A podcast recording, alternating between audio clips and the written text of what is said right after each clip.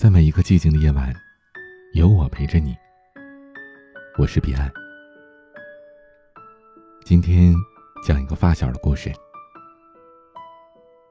我的发小芳华，在老家的相亲界口碑极差。究其原因呢，是他对待相亲的态度非常不认真。作为家中的长子，年过二八的华子还是没有恋人。华妈盘算着手边的关系。走马灯似的安排着儿子相亲。芳华本身是不愿意去的，奈何母命难违，她便打着为了结婚而谈恋爱的幌子前去相亲了。芳华的第一个相亲对象是表姐的同事，姑娘一米八的个头，体型比她整整大了一圈。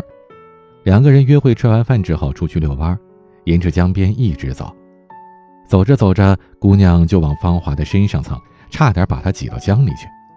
眼看着他要掉下去了，芳华索性往姑娘那边一挤，直接扎到了姑娘怀里。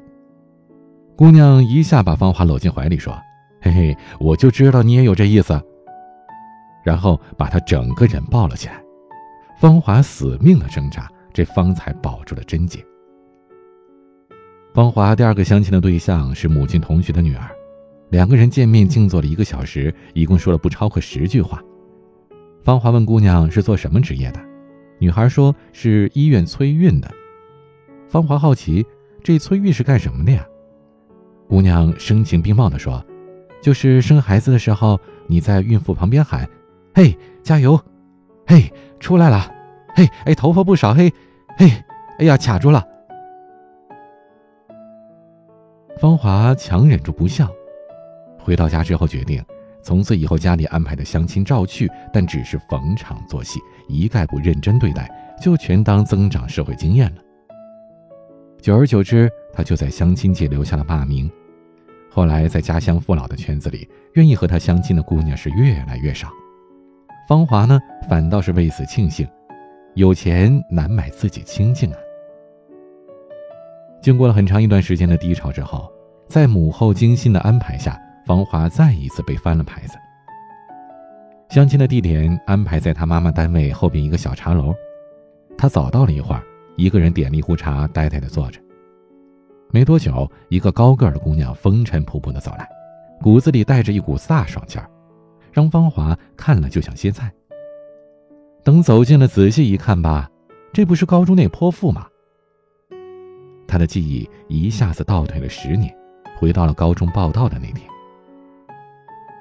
所有的新生都在各班的大名单上找认识的同学和朋友，突然就有一个名字闪现在芳华的面前：高一三班沙芳华。什么？沙芳华？芳华如临大敌般的惶恐起来。开学没几天，他就带着同班的几个哥们儿跑到了三班，想会会这个叫沙芳华的同学。到了三班门口，叫了人，出来的是一个娇小可人的眼镜姑娘。平底儿镜片下带着警戒的目光，询问着芳华他们的来意。还没等人家姑娘开口呢，芳华试探着问：“你就是沙芳华？”小姑娘怯懦的点点头。芳华长舒了一口气，抖擞抖擞精神，轻蔑的说：“哎，真是让我太失望了。哦，我就是芳华，你什么时候想动手杀我？提前告诉一声。”不是说芳华绝代吗？您这造型真是绝了后代。一群男生在走廊里跟着起哄，小姑娘憋红了脸，委屈的跑回了自己的座位。芳华带着自己的兄弟大摇大摆的满意而归。可哪知道啊，这事儿根本不算完。第二节课下课之后，一个瘦高女孩在五班的门口嚣张的喊着：“谁叫芳华？给我滚出来！”芳华从教室的后排磕磕绊绊地走出来，瘦高女孩以同样轻蔑的方式打量了一遍芳华，说：“我以为什么人才呢？就你这五官规划，也好意思说别人？看你长那心虚样，投胎的时候逃票了吧？以后别没事给自己找事儿，离我们莎莎远点。”说完话，瘦高的女孩带着小姑娘大摇大摆地走了，只剩下目瞪口呆的芳华和全班同学的爆笑。打那以后，他见到莎莎和瘦高的女孩都是绕着走，显然丢了面子的芳华并不甘心，为了找回点自尊，他信誓旦旦地说：“我和这娘们没完，早晚得有一战，等着吧。”时光如水，岁月如歌，白驹过隙，小马过河。芳华做梦也没想到，当初的仇人变成了如今的家人。姑娘也没有认出芳华来，彬彬有礼的打招呼坐下，大方含蓄，不带一点泼气。芳华暗自感叹着：“果然岁月只杀猪啊！想不到，想不到当初那泼妇也能驯化的如此文静。”苍天有眼，佛祖不易啊！姑娘见芳华面熟，她时而皱眉，时而恍惚，想要辨认，却不能辨认。她唐突的问：“我们之前是不是在哪儿见过呀？”芳华一看藏不住了，只好摊牌说：“我就是高中那个投胎逃票的。”姑娘屏气凝神，瞪大了双眼，怒拍桌角：“造化！孽缘怎么是你啊？”芳华一口水喷了出去，打着哈哈，掩饰着尴尬说：“嘿嘿，哎，这么多年过去了，你还真是一点没变哈。”姑娘一看，这也甭装了，两个人直接要了一打啤酒，又加了几个菜，开始忆往昔峥嵘岁月。高中哪班的谁追过谁，最后和谁结了婚？谁进去了，谁刚出来？这几瓶酒下肚，愣是从话不投机的仇人变成了推心置腹的哥们儿。姑娘名叫美琴，小时候他妈希望把她培养成音乐家，就起了这么个好名字。这姑娘真是长了一双修长的手指，也学过几年钢琴和唱歌，可奈何呢，性子急，坐不住板凳，最后也没有坚持下来。因为她从小到大就是脾气火爆，威名远扬。在嘉禾小区啊，提他关美琴，无人不知，无人不晓。姑娘是个热心肠，喜欢管闲事儿，一直都是大姐大的作风，脚跨三界，是太妹当中的一品学霸。当年以几分之差落榜，没考上同济大学，心灰意冷，就随便念了个二本。毕业之后回了老家，在机关单位找了份工作。两个人熟悉了以后，有事没事经常在一起喝酒闲扯。坐在烧烤摊前，你一口肉串，他一口腰子，因为都知道跟对方不可能，互相也没兴趣，那就谁也不怕谁喝多了。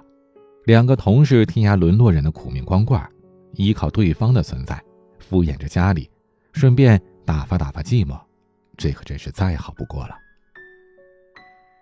某天晚上，外面下着蒙蒙细雨，芳华望着车窗外出了神，他想着天，想着地。想就着景喝点酒，于是就打电话给美琴。电话那头接起来便是哭声。芳华从不曾想象过美琴也会哭，他仓促间安抚着她，询问了所在地，便驱车前往。他风一样的赶到了公安局。芳华看见美琴正坐在人来人往的长凳上，有节奏的哭泣着。他不敢多问，也不敢多说，只能静静的坐在他旁边。等着他把难过一点点的抽回去，再把故事一点点的流出来。美琴有个从小一起长大的闺蜜，两个人格外的亲，有什么事儿对方都知道，遇见抉择都要互相询问和建议，然后再做决定。当初闺蜜看上了一个八五男，八五年生人，身高一米八五，体重八十五公斤，巧合的数字再加上呆萌的娃娃脸。这八五男看上去就像是个吉祥物似的。闺蜜不好意思表白，美琴就出马，在八五男面前说闺蜜的优点那么多，人品多么好。哪知道八五男全然不懂美琴的意思。最后，美琴憋不住脾气，直接把姑娘的本意说了出来，拽着八五男的衣领子说：“你可不能薄待了他。”就这样，强买强卖做成了媒婆的第一笔买卖。几年的相处下来，眼看着闺蜜和八五男都到了谈婚论嫁的地步，可哪知道半路杀出个狐媚的小三儿，勾得八五男是神魂颠倒，两头跑。闺蜜找美琴哭诉，气的是美琴卷发都直了，他拍着桌子叫好：“下回他要是再找那女的，你就告诉我。”芳华找美琴那天，正好是八五男跟小三出去幽会。闺蜜给美琴打了电话，说发现八五男开车出去了，八成又是找小三去了。他在车里安了定位，一会儿他们各自杀到，要当场生擒狐狸精和陈世美。事发地点是一个酒店大堂，陈世美跟狐狸精刚交上去身份证，办理入住手续。关美琴一把拽住了八五男的脖子。啪啪就两个嘴巴，接着劈头盖脸一通骂。小狐狸精一把拽开美琴的手，嚷道：“你凭什么打我老公？”美琴气得都笑了：“喊你老公？你问问他是谁老公？今天我就让你长长记性。”两个女人不由分说的扭打在一起，八五男想拉又拉不开，大堂里围了一圈人看热闹，保安被围在外围无从下手，前台无奈。只能报了警。明明是痛打负心人、暴揍狐狸精的痛快事儿，却不成想，这驰骋沙场、风风火火的女侠，如今却哭得这等伤心，甚至比当事人的女主还要伤心。离开公安局之后，两人在大兴路的酒吧安静的喝掉了十几瓶啤酒，美琴一直喝，时不时的哭一会儿。芳华。只能陪着他一杯一口的干着，却不敢问他任何的缘由。俗话说冤家路窄，八五男离开公安局之后，也愤愤不平，想找个地方消气，同样来到了这家大兴路最火的茶座酒吧，就坐在离他们几米远的地方，安静的听着酒吧的歌手唱歌。美琴看见八五男之后恍惚了一下，然后摇摇晃晃的离开了座位。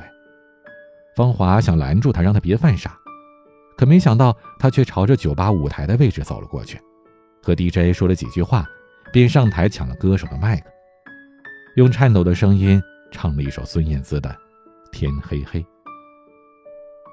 他边唱边哭，泪水和汗水混在了一起，反射着舞台的灯光，一丝丝醉人的呼吸声透过麦克放大到整个酒吧。八五男在角落里呆呆的看着他，唱到一半的时候，他酒劲上来了。美琴站在舞台上开始摇晃，八五男起身，冯华抢先一步上了台，一下子把美琴揽在了怀里，抱出了酒吧，一路扶她回家，一路听她哭诉。芳华这才明白，原来美琴不是在为闺蜜难过，而是为她自己。其实美琴当初也是喜欢八木男的，只是在友情和爱情之间，她为了友情而放弃了爱情，就好像兄弟之间义气的推让一样。她洒脱的把自己的心爱之人推给了闺蜜，他希望这份爱情可以圆满，他希望自己的退出可以留给他们完整的幸福。更何况是他撮合的这段好事呢？所以他不能接受这场爱情有任何的差错。他挥出的每一拳，打在了对方的脸上，也打在了自己的心上。他不仅是帮朋友打抱不平，更是帮自己心中那个爱着的、构想的好男人打抱不平。而更让他难过的是，在她坐在警车里等着被带走的间隙，他看见闺蜜就躲在酒店围墙的后面，偷偷的瞄着他们，脸上。带着几分惊恐，却又带着几分得意。闺蜜哪知道此时的美琴也正在注视着她，注视着自己愚蠢的谦让和付出换来的竟是双料的大号背叛。后来八五男来找过美琴，向她道歉，说辜负了她的好意，说美琴想怎么打他都不会还手的。美琴拍拍手笑了一会儿，说：“是你。”辜负了你自己。酒吧那场大醉以后，美琴像是变了一个人，袅袅婷婷走路，细声细语聊天，甚至还和芳华说想培养气质，要去学十字绣。芳华脑补了一下蔡康永主持《今日说法》，赵忠祥当家《康熙来了》的画面，摆了摆手，问他怎么会有这种念头。美琴说，醉酒的那天晚上，她做了一个梦。梦里边，上帝大爷在他身上抽走了一样东西，大爷说那是他的护命甲胄，在此之前，他可以天不怕地不怕，没人伤得了他。但是在此之后，他需要小心翼翼地活着，老老实实的工作。美琴问上帝大爷：“你啥时候把这宝甲还给我呀？”大爷说：“等水到渠成，自然就还给你了。”美琴刚要张嘴问是哪儿的水哪儿的渠啊，就醒了。他想睡个回笼觉，再去问问上帝大爷，就又一次回到梦里。前面是迷雾一片，他一个人跑啊跑啊，一直跑到醒，没见着大爷，倒是瘦了一圈。自此以后，他不再飞扬跋扈。就像刚刚，他也是悄声细语的和芳华说着上帝大爷的梦。美琴说：“她明白，上帝大爷只是要她多多爱自己，别再那么糊里糊涂的莽撞度日了。”有一次，芳华出去应酬，被客户堵在了酒店出不来，喝到最后，他出去吐，稀里糊涂的就给美琴打了电话，说了一堆乱七八糟的肺腑之言。美琴放下手机，顺势杀到了酒店，想把他扶走，可哪知道客户见到芳华搬来的救兵，还是不肯放人走。美琴只好一杯又一杯的帮他挡酒，把所有客户都喝倒了以后，擦擦嘴，扶起了芳华往外走。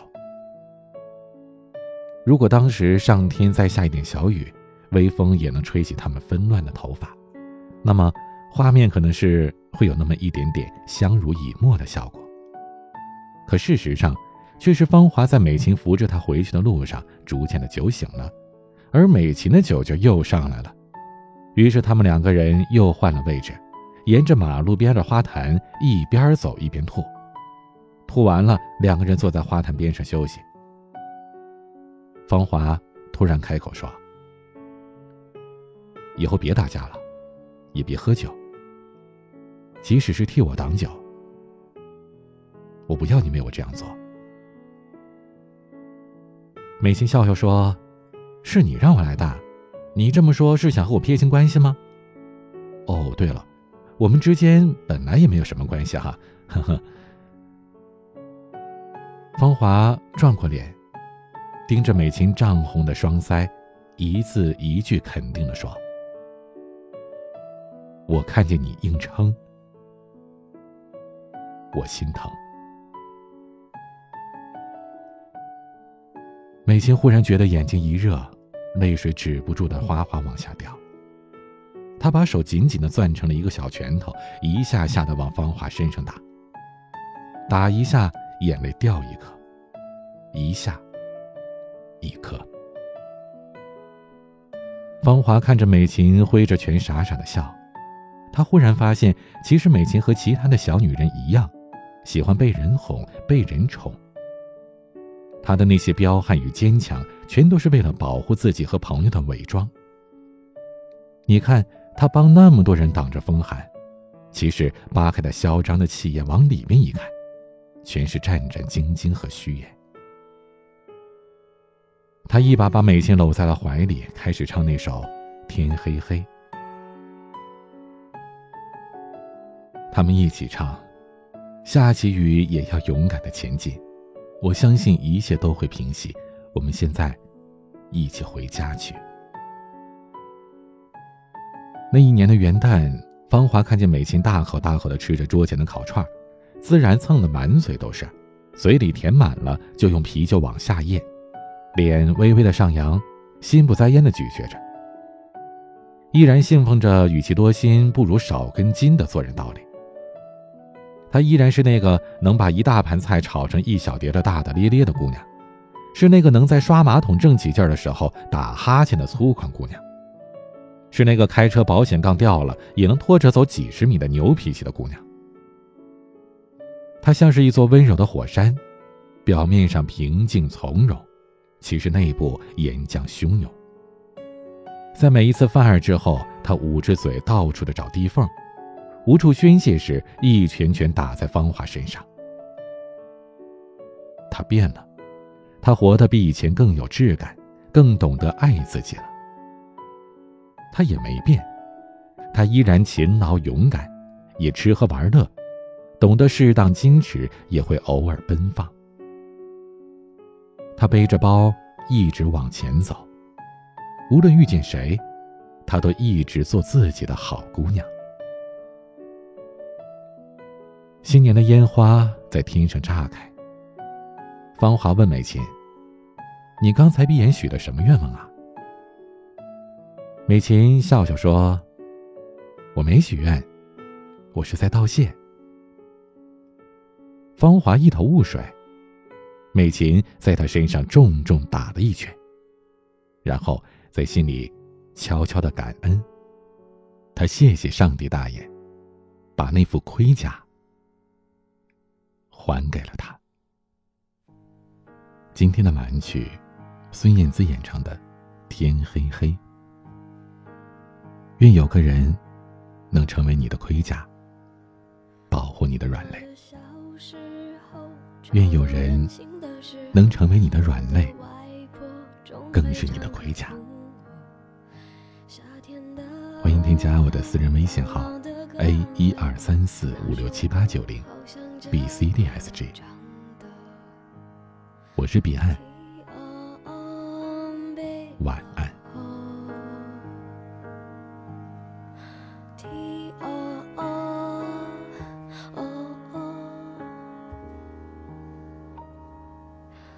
离开小时候，有了自己的生活，新鲜的歌，新鲜的念感情和冲动。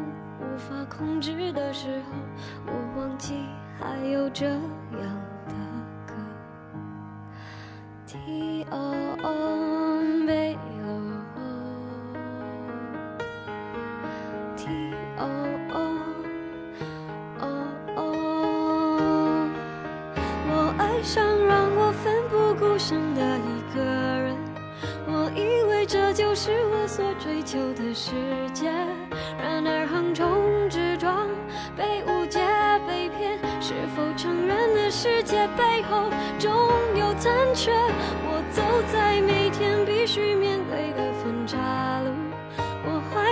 去单纯美好的小幸福。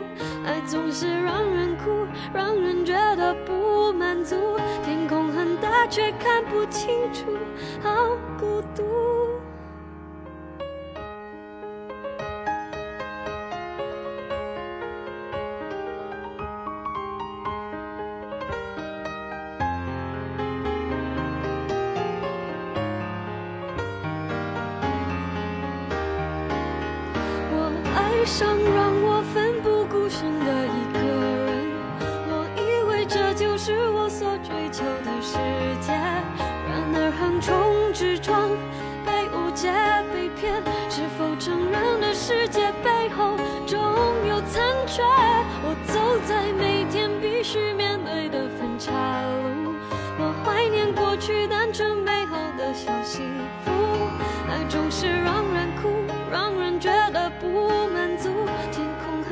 却看不清楚，好孤独。天黑的时候，我又想起那首歌，突然期待下起安静的。原来外婆的道理早就唱给我听，下起雨也要勇敢前进。我相信一切都。现在好像回